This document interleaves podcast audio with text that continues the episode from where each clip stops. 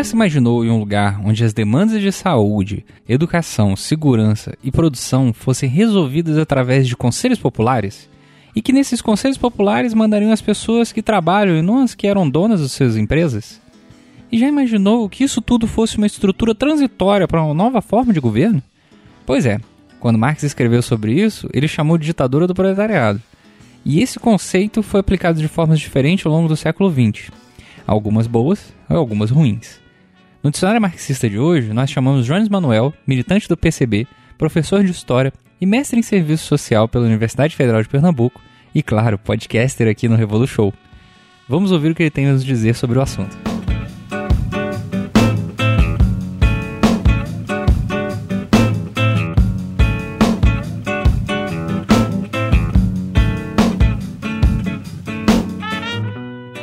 Salve jovens, o debate hoje é sobre o que é ditadura do proletariado. Esse conceito muito importante na teoria marxista, no geral, é pouco compreendido. É necessário primeiro limpar o terreno. Marx, ao contrário da ciência política contemporânea, não compreendia a ditadura como uma forma institucional específica. Como assim? Hoje, o conceito de ditadura diz respeito ao oposto de democracia então, ditadura seria um sistema político, um Estado não regido por um Estado de direito, que não garante as liberdades democráticas, liberdade de imprensa, de reunião, de organizar partidos, que não tem eleições regulares e que a repressão, o arbítrio, é o mediador principal da organização da sociedade. Essa, no geral, é a visão de ditadura que se tem hoje. Portanto, se um determinado Estado, o sistema político, não tem esses elementos, ele não é ditadura, ele é democrático. Se tem, é uma ditadura. Marx não era um institucionalista. A palavra institucionalista significa alguém que analisa a configuração do poder político predominantemente pela forma como estão postas e funcionam as instituições, o Congresso, o Senado, o Executivo, o judiciário de maneira geral, as câmaras municipais, estaduais, prefeituras, governos e por aí vai.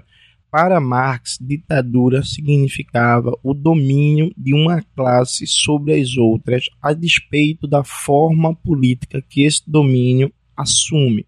Ou seja, na análise marxista, nós hoje vivemos numa ditadura de classes da burguesia. Nós estamos na ditadura burguesa. Como assim na ditadura burguesa?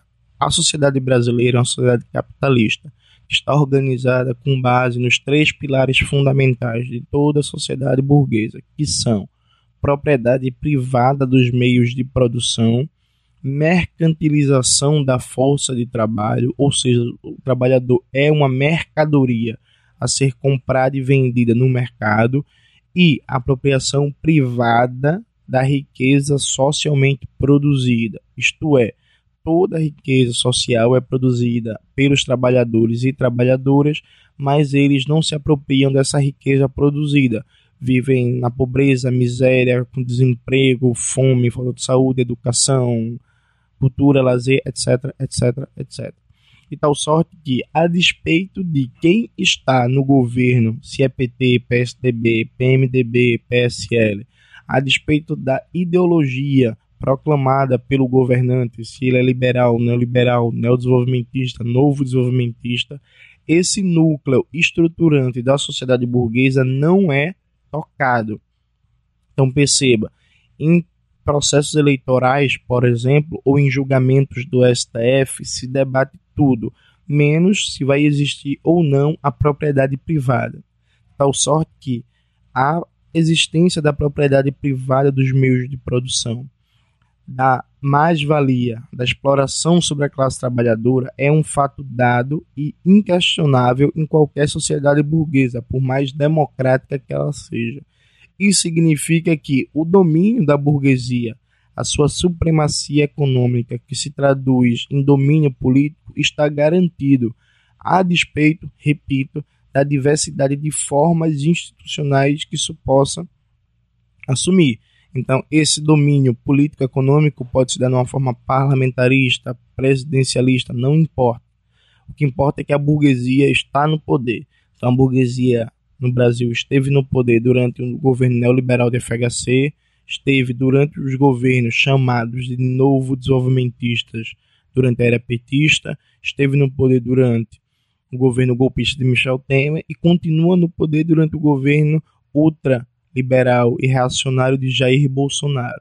Então você muda a ideologia, a configuração do sistema político, a correlação de força nas eleições, mas a burguesia continua no poder. É isso que Marx chamava de ditadura. Marx compreendia que ditadura é o domínio de uma classe sobre as outras, e esse domínio é predominantemente econômico, ou seja, quem controla o processo de produção e distribuição da riqueza consequentemente, se apropria dessa riqueza socialmente produzida. A classe que controla esse processo de produção e distribuição da riqueza é a classe dominante. E necessariamente, por controlar a produção da riqueza, ela vai ter que controlar o poder, a política, o Estado. Isso significa uma ditadura de classe. E frisamos, não importa a forma institucional que isso assuma. Então, quando Marx falava em ditadura do proletariado, que é um conceito fundamental, ele está tratando da derrubada da burguesia no poder e os trabalhadores assumirem um comando do Estado, não do Estado burguês tal como tal. Os trabalhadores destruírem o Estado burguês, criando o Estado proletário, o poder popular, que é um Estado de transição para o socialismo, seria uma espécie de mediação política entre a morte da velha sociedade, a sociedade capitalista, e o nascimento de uma nova sociedade, a sociedade comunista. Esse período de transição entre o velho e o novo é o período chamado de socialista, onde acontece uma série de transformações políticas, econômicas, culturais, institucionais, onde as formas de exploração, de opressão do capital vão sendo progressivamente superadas com a temporalidade histórica, que pode ser ou muito longa ou muito curta. A, o tempo histórico da transição vai depender de uma série de fatores, como a correlação de forças interna internacionalmente. E essa temporalidade vai visar o comunismo. Esse período de transição, chamado de socialismo, funciona sob a forma de ditadura do proletariado.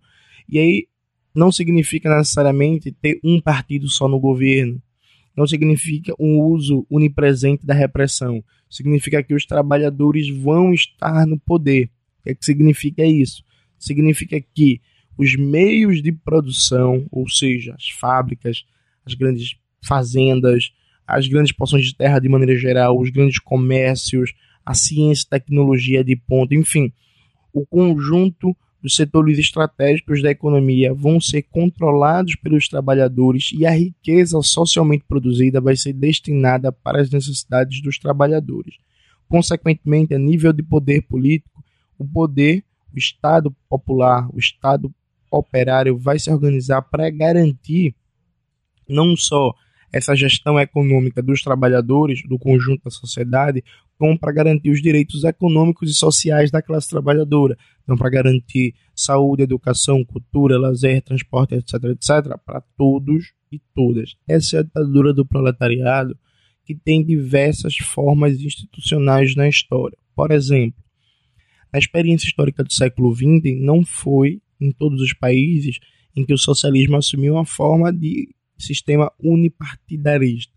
Na União Soviética, em consequência de um processo histórico longuíssimo e que tem seu foco na guerra civil, o Partido Bolchevique acabou sendo o único partido no poder, depois se transformou em Partido Comunista da União Soviética e monopolizou a gestão do poder político até o fim da União Soviética. Já na China e na Coreia Popular, chamada vulgarmente na mídia de Coreia do Norte, o sistema não é unipartidarista. Você tem vários partidos na China e na Coreia, embora do ponto de vista legal, institucional, o poder seja controlado por os partidos hegemônicos, no caso o Partido do Trabalho da Coreia e o Partido Comunista da China, mas você tem outros partidos. Já no leste europeu, nas chamadas repúblicas populares do leste, você tem alguns países sistemas multipartidários, como era o caso da Hungria. Assim como o uso da repressão também varia de país para país de conjuntura para conjuntura. Por exemplo, Cuba nunca teve os momentos de repressão que vimos na União Soviética, especialmente durante a governança de Stalin. Cuba nunca teve gulag, Cuba nunca teve processos de expurgo em massa. E Cuba, assim como a União Soviética, reivindica historicamente o conceito de ditadura do proletariado, de um estado de transição socialista. Então a palavra ditadura, ela assusta e ela remete diretamente à repressão, arbítrio, à tortura, mas na concepção marxista, ditadura do proletariado significa dizer poder popular, significa falar os trabalhadores no poder. Nos anos 70, durante o período do chamado eurocomunismo na Europa, o que foi o eurocomunismo? Uma proposta específica de três partidos comunistas da Europa, o Partido Comunista Francês, o Partido Comunista Italiano e o Partido Comunista Espanhol, para formular uma estratégia socialista adaptada aos países europeus desenvolvidos, avançados, compreendendo que a estratégia de tomada do poder na Revolução de Outubro não servia para as economias é, e as sociedades europeias. Esses partidos eurocomunistas acabaram retirando dos seus programas o conceito de ditadura do proletariado, afirmando que defendiam a democracia. O famoso filósofo francês Louis Althusser fez uma intervenção defendendo a permanência do conceito de ditadura do proletariado no seu partido, Partido Comunista Francês, afirmando justamente isso que estamos tentando demonstrar até agora, de que um partido comunista ele deve defender o conceito de ditadura do proletariado sem medo de ser feliz, como diz o ditado popular, porque isso não significa que ele está defendendo repressão, tortura, nem nada disso. Significa que ele defende, ele compreende que é necessário os trabalhadores estarem no poder e que ele não tem ilusões democratistas, ou seja, ele não acha que por mais democrático que seja o sistema político, isso faz com que a burguesia deixe de estar no poder, que o poder é decidido pelo povo a partir das eleições. Por mais democrático que seja o sistema político, você pode pensar, por exemplo, no capitalismo nórdico, na Finlândia, na Suíça, ainda é uma ditadura da burguesia, porque enquanto existe propriedade privada dos meios de produção, apropriação privada da riqueza socialmente produzida, isso significa que a burguesia está no poder e não importa a conjuntura política e histórica específica. Nenhuma eleição coloca em questão a propriedade privada. Vocês nunca viram e nunca vão ver um plebiscito em que o povo vai ser chamado a votar se deve existir ou não propriedade privada, se deve existir ou não extração da mais-valia. Isso não está em questão em nenhum sistema político burguês, portanto é uma ditadura da burguesia. Ao mesmo tempo, o conceito de ditadura ele foi renegado por causa dos chamados crimes do socialismo real, e aqui colocamos aspas porque se os comunistas cometeram alguns vários erros no século XX a ideologia burguesa também amplifica e tenta criar uma criminalização sobre a história do movimento comunista, atribuindo crimes e atrocidades que não existiram e que nós não cometemos. O termo ditadura do proletariado vem sendo recusado por causa da questão da repressão. E aqui a questão é muito clara. A concepção do próprio Marx e Engels é que a ditadura do proletariado significaria sim repressão. Repressão contra quem? Repressão contra a burguesia. Porque na história do mundo, não existe nenhum exemplo de uma classe dominante que ela abre mão do seu poder sem luta e sem resistência. Afinal, nós estamos na América Latina. Quantas histórias não conhecemos de países que nem tentaram socialismo, tentaram reformas de base, tentaram reforma agrária, reforma educacional, reforma bancária, e qual foi a resposta da classe dominante, da burguesia, da elite? Golpes militares e banhos de sangue por exemplo, Brasil, Chile, Argentina, Uruguai, por aí vai. Então, sorte que, sim, num processo revolucionário vai haver repressão contra os elementos contra-revolucionários, contra aqueles que defendem a velha ordem.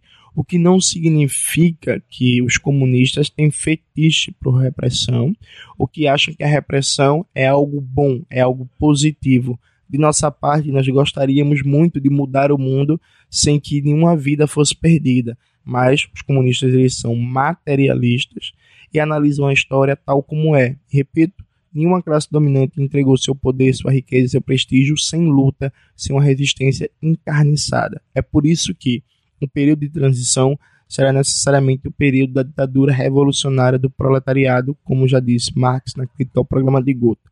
O período em que a classe trabalhadora sobre o controle do poder, vai reprimir os elementos contra-revolucionários e vai operar uma série de transformações políticas, institucionais, culturais, econômicas, ideológicas para transitar para um modo de produção, uma forma de vida não capitalista, pós-capitalista, socialista, comunista.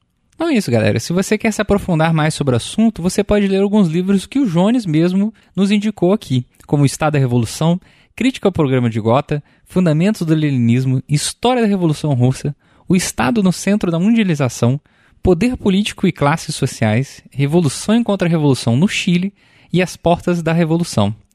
Todos esses livros, não se preocupa, estão aí na postagem no revolution.com. É só você dar uma olhadinha aí que você vai ter uma listinha deles direitinho para você. Mais uma vez, gostaríamos de agradecer a todas as pessoas que tornaram esse programa possível de ser feito graças às suas contribuições individuais de apadrinhamento. Seja você também uma dessas pessoas e concorra a um sorteio de livro mensal a partir de R$ reais por mês em padrim.com.br/revolution ou no nosso PicPay. Além disso, a partir de 10 reais por mês agora, você também tem acesso à nossa newsletter que é semanal. Espero que vocês tenham gostado do programa e nos vemos na próxima. Tchau, tchau. Half-Death